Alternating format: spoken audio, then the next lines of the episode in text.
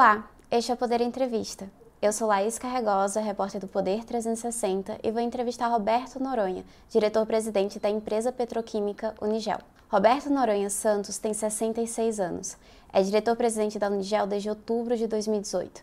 Integra o Conselho Diretor e o Comitê Executivo da ABIQUIM, a Associação Nacional da Indústria Química, além de ser vice-presidente do CIRESP, o Sindicato das Indústrias de Resinas Plásticas. Roberto tem mais de 40 anos de experiência no setor químico, com passagem pela estadunidense The Dow Chemical Company e a SABIC, da Arábia Saudita. Roberto, muito obrigada por ter aceitado o convite. Prazer é meu, Laís. Agradeço também a todos os web espectadores que assistem a este programa. Essa entrevista está sendo gravada no estúdio do Poder 360, em Brasília, em 22 de agosto de 2022. Para ficar sempre bem informado, inscreva-se no canal do Poder 360, ative as notificações e não perca nenhuma informação relevante. Roberto, eu começo essa entrevista perguntando sobre a construção, pelo Unigel, da primeira fábrica de hidrogênio verde do país. Quando estiver pronta, a unidade será também a maior do mundo. O que torna esse investimento atrativo nesse momento? Nós acreditamos que descarbonização é um fato inexorável, vai acontecer, está acontecendo no resto do mundo. Nós queríamos é, ser pioneiros no tema para depois não, não ficar atrasado em relação ao processo. Então, nós decidimos, tomamos a decisão de ir adiante, por quê? Primeiro, houve uma demanda externa forte pelo fato de nós já termos toda a infraestrutura de produção de amônia. E como você sabe, um dos principais usos do hidrogênio verde vai ser a conversão desse hidrogênio verde em amônia verde, que por sua vez pode, poderá ser usada numa série de aplicações, desde fertilizantes verdes a combustível de, de navios, é, é, cogeração de energia, então assim, é, siderurgia. Nós é, cremos que está adiante nesse processo era muito importante para o Brasil e, importante também para o mundo, né? Então, na realidade, foi uma decisão que veio de fora para dentro também, né? Foi uma decisão que todas todas essas uh, digamos assim as, eh, eh, as empresas internacionais que precisam também descarbonizar viram na Unigel um parceiro importante para que a gente pudesse é, ser rapidamente o primeiro produtor. Então é isso que nos levou a, a entrar no, no, no, projeto de hidrogênio verde. Tá? Além do que, existe uma, uma demanda forte para o coração da unidade, que são eletrolisadores, e se você não entrasse rápido, é, na, tomasse rapidamente essa decisão, o projeto podia demorar muito. Então, para poder fazer o projeto com velocidade, nós tomamos a decisão muito rápida de entrar e, e isso basicamente é o que nos levou é, a, a, a, tomar essa decisão de fazer esse grande investimento aí na Bahia. É, a composição do hidrogênio não muda de acordo com a rota de produção, mas o mercado usa algumas cores para diferenciar como esse hidrogênio é obtido. O senhor poderia explicar a quem nos assiste o que é hidrogênio verde? É, hidrogênio verde é aquele que é obtido é, 100% baseado em energia renovável e que tem zero carbono em todo o seu processo. Então, basicamente funciona assim. Você pega uma energia 100% renovável, que normalmente é ou solar ou eólica, é, pode, pode ser hídrica também, tem que ser investimento novo, tá certo? Essa energia 100% renovável você usa para fazer um processo de eletrólise de água. Você então pega o hidrogênio e o oxigênio que são obtidos nessa eletrólise e esse hidrogênio obtido a partir de energia 100% renovável, sem carbono em nenhum momento da, da, do processo, é, ele é chamado de verde. Tá? Existem outras formas tá, de obtenção de hidrogênio, mas, assim, verde você precisa ter energia 100% renovável e zero carbono no processo. É, a fábrica da Unigel vai estar localizada no Polo Petroquímico de Camaçari. As obras já começaram? É, vai estar localizada no Polo Petroquímico de Camaçari. É, o, o, o, projeto, todo o projeto tem várias fases. Na né? primeira fase do projeto é, é engenharia de detalhamento, tá certo? Daí você obtém toda, toda digamos, é, todas as informações técnicas para iniciar a construção. O terreno é um terreno próprio, já existe, terreno da Unigel. Nesse terreno, então, assim que tivermos concluída a fase de projeto, iniciam-se as obras. O que nós já iniciamos em paralelo foi a compra dos eletrolisadores, que isso é o, é o caminho crítico do projeto inteiro, é a compra desses eletrolisadores, é o que tem um prazo mais longo. Então, é, já estão sendo comprados eletrolisadores. Em paralelo, nós vamos fazer a engenharia e a base desses eletrolisadores. Tá? Então, eles virão, eles são feitos fora do Brasil, esses eletrolisadores, eles serão colocados no nosso terreno, que vai ter toda a parte civil, infraestrutura, prédio, e assim que, que tiver prontos os eletrolisadores, a gente encaixa e conecta na nossa unidade de, de amônia, que vai ser amônia verde, assim como haverá também a opção de vender o hidrogênio como hidrogênio verde também. Então, esse é mais ou menos o contexto do projeto. Então, uma longa resposta para a tua pergunta. Sim, o projeto já começou, tá? E a compra dos equipamentos chaves também já começou. Tá bom, Laís? O senhor mencionou uma grande demanda para os eletrolisadores. É, como o senhor avalia é, a possibilidade de cumprir esse cronograma? Né? A primeira fase vai estar pronta até o final de 2023. Então, esse essa é uma ótima pergunta. Esse, esse Laís, foi uma das condições sine qua non para a gente fechar esse contrato de compra dos eletrolisadores com a ThyssenKrupp, é que o cronograma fosse cumprido, tá? Então, esses eletrolisadores deverão estar prontos, é, acho que até setembro do ano que vem, serão transportados para o Brasil e daí montados para a gente iniciar a produção até o final do ano que vem. Tá? Então, isso foi uma condição chave para que a gente pudesse fechar esse contrato, tá?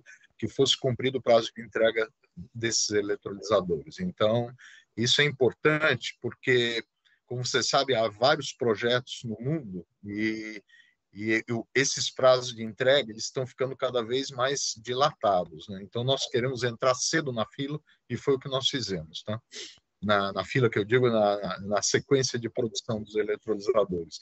E é justamente por isso que eu, que eu, eu falo que nós vamos ser o primeiro projeto, é, com certeza o primeiro projeto é, em operação no Brasil, sem sombra de dúvida. Na época que ele partir, ele também vai ser a maior produção de hidrogênio e amônia verde do mundo. Tá?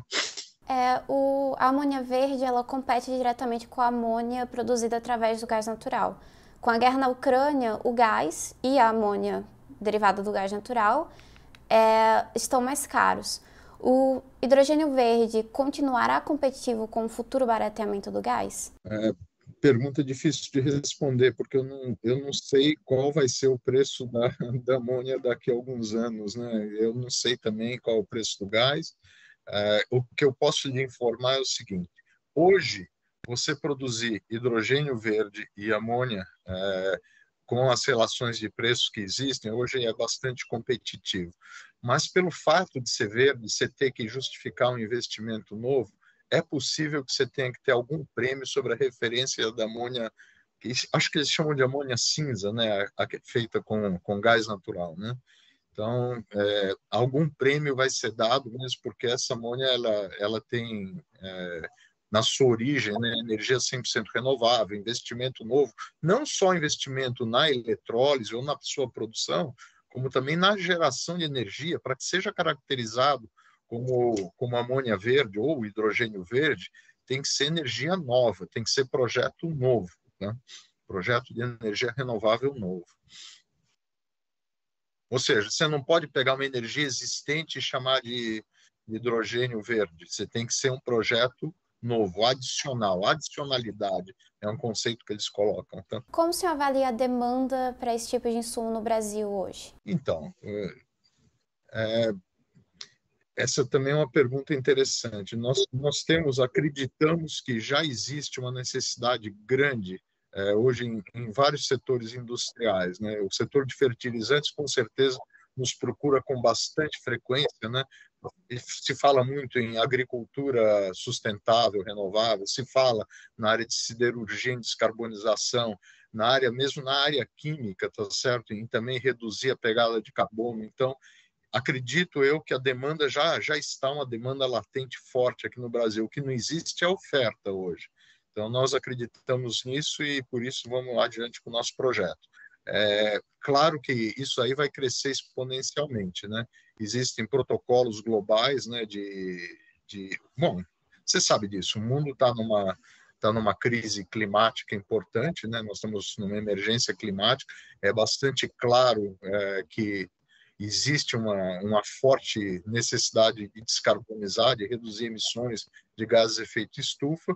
Então, assim, isso daí já é percebido por praticamente o, o mundo inteiro já chegou num consenso que isso é algo que precisa acontecer. E nós nós realmente acreditamos nisso e, e, essa demanda aqui latente no Brasil já existe. Nós podemos usar, só para você entender, tá, Laís, nós podemos usar o, o, o nosso, o nosso próprio hidrogênio verde para nossos próprios produtos e, des, e descarbonizar a própria, a, digamos assim, nosso fertilizante, nós produzimos hoje ureia, tá certo? Nós podemos fazer ureia verde, nós produzimos derivados acrílicos, que também usam amônia como matéria-prima, nós podemos reduzir é, nossa própria pegada de carbono ou nós podemos fazer aquilo que foi a origem da demanda, que é produzir essa amônia verde para eventualmente outros usos, tá? Como combustível diretamente. Né?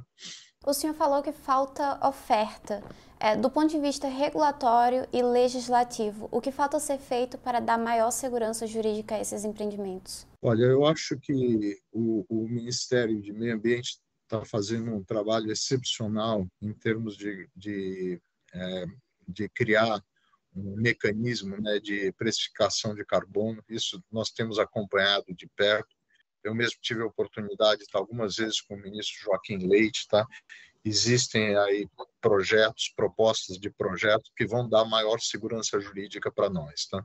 Então, é claro que nos ajudaria bastante ter um mercado de carbono, precificação do carbono, porque isso ajuda bastante a, a gente justificar futuros investimentos, tá? Eu queria comentar, se possível, Laís, também, que esse não é o único projeto que nós temos, né, em, em, termos de redução de pegada de carbono. Né? É o principal, sem sombra de dúvida, é o mais importante, mas nós estamos fazendo outras atividades dentro da Unigel importantes na redução de, de pegada de carbono. Nós temos hoje, possivelmente, o maior empreendimento é, em, em, construção é, em Camaçari hoje, que é uma planta de ácido sulfúrico de 500 mil toneladas, que tem, assim, na verdade, é uma geradora de energia importante, também com zero pegada de carbono, ela gera vapor e esse vapor será utilizado também para reduzir ou eliminar praticamente a, a, a, a, geração de vapor a partir de combustível fóssil. Só para te dar uma ideia, esse projeto sozinho vai reduzir em 650 mil toneladas ano a quantidade de vapor gerado via combustível fóssil, porque o processo é um processo 100% limpo, é, você tira o enxofre que está na terra, queima, produz fertilizante chamado sulfato de amônio, que volta para a terra no ciclo fechado, e você gera energia nesse processo sem carbono. Tá? Também totalmente limpa.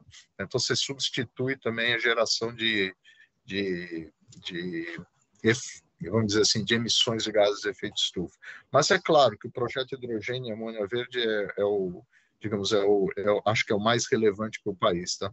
Esse hidrogênio, voltando, esse hidrogênio verde, nós também, é, nossa prioridade, obviamente, é, é, vender no mercado nacional. Tá? Então, é, é usar isso para as indústrias que nos procuraram, mas tem a opção também, pelo fato que a gente tem um, um, a operação de um, um dos poucos terminais de amônia que existe no Brasil. O Brasil tem dois terminais de amônia, na realidade. Nós operamos o terminal de Aratu. Nós temos a possibilidade de exportar também essa, essa amônia verde né, para o resto do mundo, que, aliás, é uma, é uma das nossas intenções. Então, na verdade, é, você está pegando uma energia 100% renovável e está convertendo nisso num produto que pode ser que pode ser utilizado para vários segmentos industriais. Né? Além da regulação é, dos créditos de carbono, há alguma outra medida regulatória legislativa necessária para fomentar esse setor? Não, é claro, é, é claro que seria importante né, para nós haver uma desoneração de impostos é, para que pudesse é, isso para o Brasil de modo geral acho que a desoneração de impostos para investimentos em tantos, não só em, em energia renovável, como também em hidrogênio, hidrogênio verde e toda iniciativa é, em termos de sustentabilidade, descarbonização, eu acho que o, o, governo brasileiro poderia ajudar também bastante na parte de desoneração do investimento, tá? Porque o Brasil, vamos, vamos lá, vai, Laís, o, o Brasil tem uma, tem uma, tem uma coisa assim excepcional, né? O Brasil pode ser, na minha visão, pode ser, digamos assim, líder mundial em energia renovável. O Brasil tem solo é, amplo, tem muita área, o Brasil tem água, o Brasil tem sol, o Brasil tem vento, é, e o Brasil tem todas essas condições para ter energia 100% renovável. A matriz energética brasileira hoje é bastante limpa, né? É, e, assim, o Brasil tem condições excepcionais de, de seguir investindo e, e, ser, e ser o grande polo, é, foco mundial de descarbonização. O Brasil, eu acredito, pode ser líder e você veja que existem inúmeros projetos já em construção ou já gerando, né, aqui no Brasil. Então, é, eu acho que assim, o governo pode ajudar com desoneração no investimento, ter um, marco regulatório que, que dê confiança, é, pode ter, como eu falei, né, um mercado de precificação de carbono que ajuda também. Então, acho que todo, todas essas iniciativas que o, que o governo brasileiro está tomando, acho que são muito boas. Né? É, a Unigel é a principal produtora de fertilizantes nitrogenados do Brasil, que é produzido através da amônia e tem um gás natural como matéria-prima. Desde o início da guerra na Ucrânia, tanto o preço dos fertilizantes quanto o do gás aumentaram. É, como esse cenário afetou os negócios da Unigel? Olha, é, claro que gás natural é uma matéria-prima muito importante para nós, Laís. Ela é praticamente a única matéria-prima para você produzir fertilizante nitrogenado. A cadeia funciona assim: você pega o gás, você produz amônia e essa amônia é matéria-prima para produzir a ureia. Brasil é um grande importador de ureia.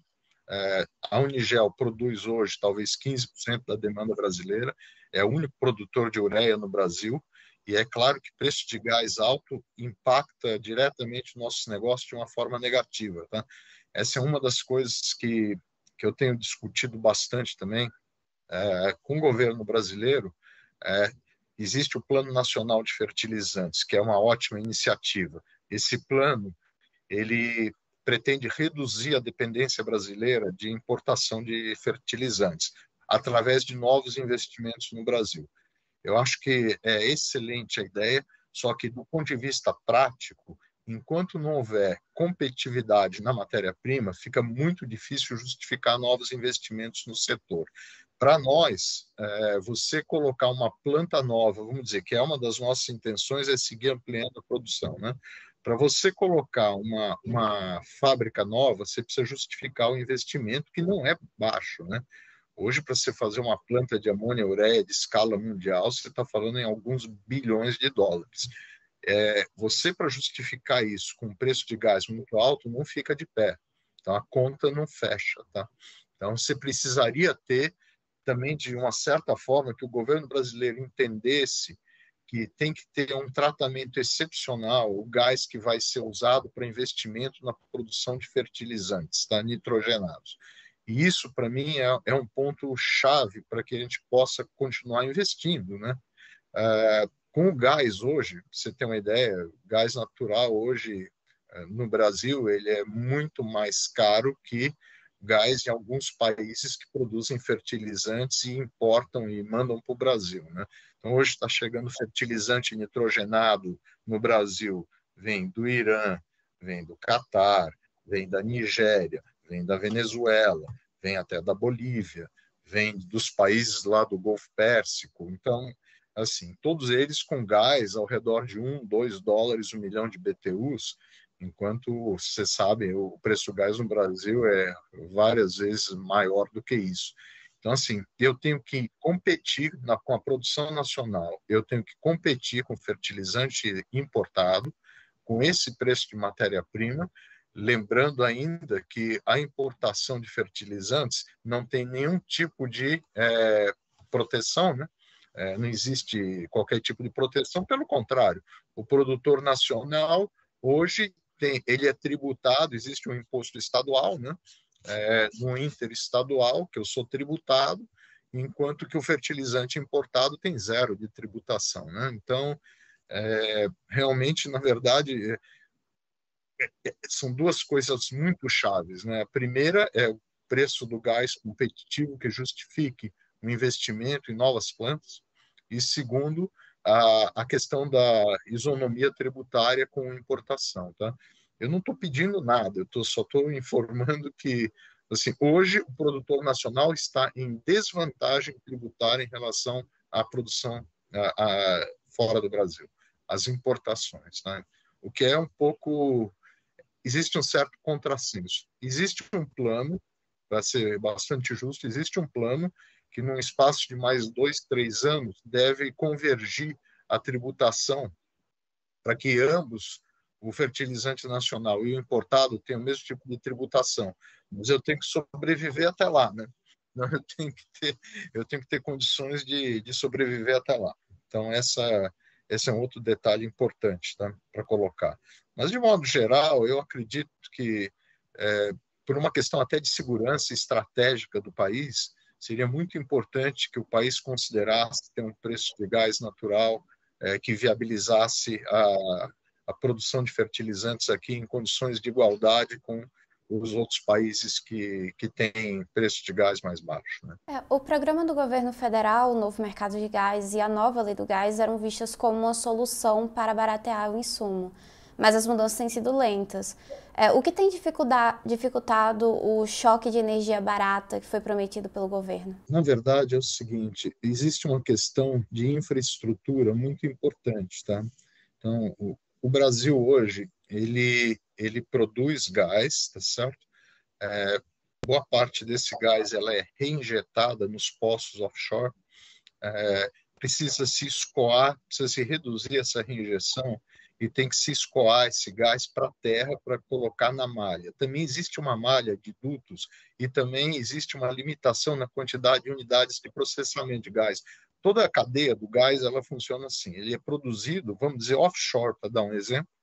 Aí ele tem que ser conduzido onshore, tem que ser tratado num negócio que chama-se UPGN, unidades de processamento de gás natural, tem que ser colocado na malha de dutos, tá certo? As malhas de transporte então, na realidade, se você olhar do ponto de vista bem objetivo, é, precisaria investir em novos gasodutos de transporte, novas malhas de distribuição, novas UPGNs, é, e ampliar um pouco a, a, o escoamento desse gás com menor injeção nos poços. Tá? Então, hoje, eu acho que nossa questão é, é bastante de infraestrutura. O Brasil tem gás, tá? A essa, vamos olhar o copo meio cheio aqui. O Brasil tem gás, é, a própria Petrobras é, descobriu aqui campos, é, por exemplo, ali na bacia de Sergipe, ali próximo ao litoral de Sergipe, des, descobriu bastante gás lá e vai investir bastante. Então, eu acredito que com essa maior oferta, deverá, deverá ter uma, uma redução de, de preço significativa. Mas isso é coisa para daqui a três, quatro anos, né? Agora tem que investir, né? E é isso que eu acho que a Petrobras e outras empresas estão considerando fazer também. O, o fato é que enquanto não houver mais infraestrutura de, de produção, de escoamento, de processamento, de transporte de gás, mais ofertantes, vai ficar um pouco difícil é, baixar uh, o preço. Tá? O Brasil hoje, infelizmente, o Brasil é importador de gás. Né? Então, o Brasil tem vários terminais de que a gente chama de GNL, né? recebe o gás liquefeito, daí tem que regaseificar para colocar na malha. O Brasil importa gás, não só via gasoduto Brasil-Bolívia, mas importa gás também via terminais de GNL. Então, o Brasil hoje ele é deficitário na oferta de gás em relação à demanda. A Unigel manifestou publicamente sua intenção de comprar a unidade de fertilizantes nitrogenados 3 da Petrobras no Mato Grosso do Sul. A unidade tem 80% das obras concluídas. Quais são os planos da Unigel para o FN3? O FN3 é uma unidade da Petrobras. A Petrobras está fazendo novamente um processo licitatório E nós, eu reitero, nós temos interesse, nós estamos olhando, tá? É, sempre cai no mesmo ponto, né, Laís? A questão do gás é um, é um tema central. Você tem que fazer um investimento grande, é, o investimento para concluir a unidade é grande, e a questão do gás é também uma questão relevante nesse processo, tá? Agora, como único produtor nacional de, de ureia, tendo tido uma experiência grande já de, de operação dessas unidades, de retomada de unidades, que foi o que nós fizemos na Bahia, em Sergipe, né, unidades é, que nós arrendamos da Petrobras, eu acho que isso nós teríamos a, a experiência e a capacitação suficiente para fazer isso. Agora, de novo, é um processo licitatório é, e são, e são várias empresas interessadas no tema, tá? A Unigel é apenas uma das empresas que está interessada no assunto também, tá? É, a Petrobras negociou a unidade com a companhia russa Acron duas vezes, mas a empresa não conseguiu fechar o contrato de fornecimento de gás natural. É, como senhor avalia as chances da Unigel ter mais sucesso para garantir a matéria-prima? não, não sei te responder. É, nós estamos conversando é, com potenciais fornecedores desse gás, tá certo? É, mas é, é, uma, é uma questão que está ainda em, em discussão, não não está resolvido, claramente não está resolvido. É, eu acredito que gás para operar unidade existe. É, nós estamos falando em 2,1, 2,2 milhões de metros cúbicos dia. Eu acho que, assim, se você olhar com a entrada, é, vamos, vamos imaginar o seguinte: que a rota 3 fique concluída, que a UPGN lá em Itaboraí fique concluída, você terá mais de 10 milhões de metros cúbicos dia adicionados ao sistema, mais ou menos num timing parecido com o timing da, da digamos assim, da conclusão da obra do FN3. Então, assim, gás existe, tá? A questão comercial, é, contratual, é, o investimento necessário para a retomada dessa unidade, tudo isso são pontos que têm que ser avaliados, né? E, e não é uma avaliação muito trivial, não. Agora, reiterando, nós não somos o único candidato, tem vários candidatos para o tema, tá bom? É, eu queria retomar o ponto que o senhor falou sobre o Plano Nacional de Fertilizantes. É, como o senhor avalia o potencial desse plano de atrair investimentos para o setor e como o cenário econômico brasileiro de inflação e juros altos é, podem afetar esses investimentos? Então, vamos lá. É, de novo, eu sou um apologista desse plano. Eu acho que é um plano muito bem é, pensado. Ele, obviamente, ele é, ele é bastante genérico, né? Eu, eu sou favorável a ter o plano. É, o que precisa agora é transformá-lo em medidas práticas, né? em medidas de ação, né? É, nós citamos aqui alguns exemplos, né? isonomia tributária, desoneração de investimento, matéria-prima competitiva. Tudo isso são, são pontos mais específicos. É, acho que o Brasil sim conseguiria reduzir sua dependência. Acho que o plano fala em reduzir algo como sair de mais de 80% para 60% a dependência, ou seja, dobrar a produção de nitrogenados é, e, e, e, vai por aí afora, né? potássio, fósforo. Então, é, o, plano, o plano é bom na sua ideia, é, precisa detalhar, precisa ter coisas, precisa ter ação concreta sobre ele. É, essa do gás natural que nós falamos bastante, eu acho que é bem importante, você ter gás competitivo. Eu diria que de todos os pontos, na minha opinião, o ponto mais relevante para que o Brasil destrave investimento em fertilizante nitrogenado é ter gás natural competitivo. Tá? Eu, eu não tenho nenhuma dúvida na minha cabeça sobre isso. É, é, o que mais se perguntou, Thais? Não... Sobre inflação e juros altos. Como isso pode afetar? Eu não tô, eu, eu acho que isso aí é, é uma situação muito pontual, tá? Que eu, eu não acredito que, que estruturalmente ela vai vai seguir com inflação e juros altos, tá? Eu acho que isso é uma coisa que deve voltar para um patamar normal. Já começou a redução, inclusive, você vai acompanhar esse mês. Mês passado você já está tendo deflação, né? Juros altos também é uma questão pontual. Agora, o importante é olhar estruturalmente. O Brasil é um país que é uma potência agrícola. Se você olhar a produção agrícola do Brasil, as exportações do Brasil, é, assim, é, elas só crescem, tá? Então, assim, a, a, a, demanda de fertilizantes no Brasil cresce, a produção agrícola do Brasil cresce. Então, estruturalmente, eu acho que não existe. Isso não é um empecilho, na minha opinião, para investimentos, tá? Inflação e, e juros altos, para mim, é uma situação pontual, não é uma situação estrutural. Não. Eu tô, isso não é o que, que nos assusta, vamos chamar assim. O que nos assusta um pouco é a questão do gás. Tá? É a questão do gás, estou falando especificamente do negócio da Unigel de fertilizantes nitrogenados. Né?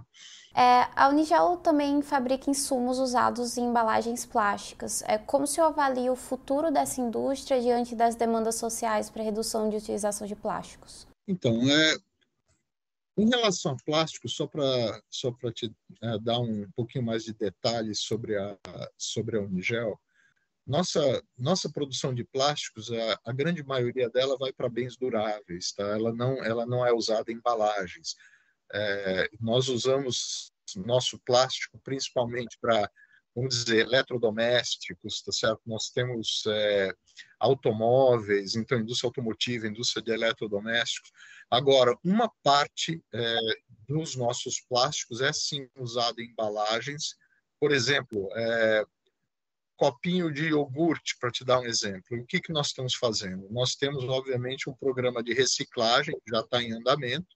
É, nós temos também na, na parte de plásticos, mesmo que não sejam embalagens, nós temos é, tanto reciclagem física como reciclagem química. Nós, vou te dar um exemplo, chapas acrílicas. A gente despolimeriza chapas acrílicas numa planta química e recupera o monômero. Então, assim, nós já estamos nessa economia circular já faz algum tempo. O nosso, a nossa questão, acho que o, o principal problema não é tecnicamente você conseguir fazer a reciclagem. É, é, é na cadeia logística de, de você conseguir coletar esse, esse pós-consumo. Essa é a parte mais complicada. Agora, nós já desenvolvemos nossos produtos com um teor grande de, de reciclagem. Agora, eu queria ressaltar o fato que embalagem não é, talvez de todo todo todo uso de plásticos da Unigel, a embalagem não é um, não é muito relevante para nós. Tá? Chega ao final esta edição do Poder Entrevista. Em nome do Jornal Digital Poder 360, eu agradeço a Roberto Noronha. Imagina, olha, um prazer grande. É, nós estamos aqui à, à, disposição, viu, Laís? Se tiver mais alguma dúvida, você, pode ligar para mim ou para a Camila, tá bom? Eu te agradeço aí o tempo, tá? Agradeço também a todos os web espectadores que assistiram a este programa. Essa entrevista foi gravada no Estúdio Poder 360, em Brasília, em 22 de agosto de 2022. Para ficar sempre bem informado, inscreva-se no canal do Poder 360, ative as notificações e não perca nenhuma informação relevante. Muito obrigada e até a próxima.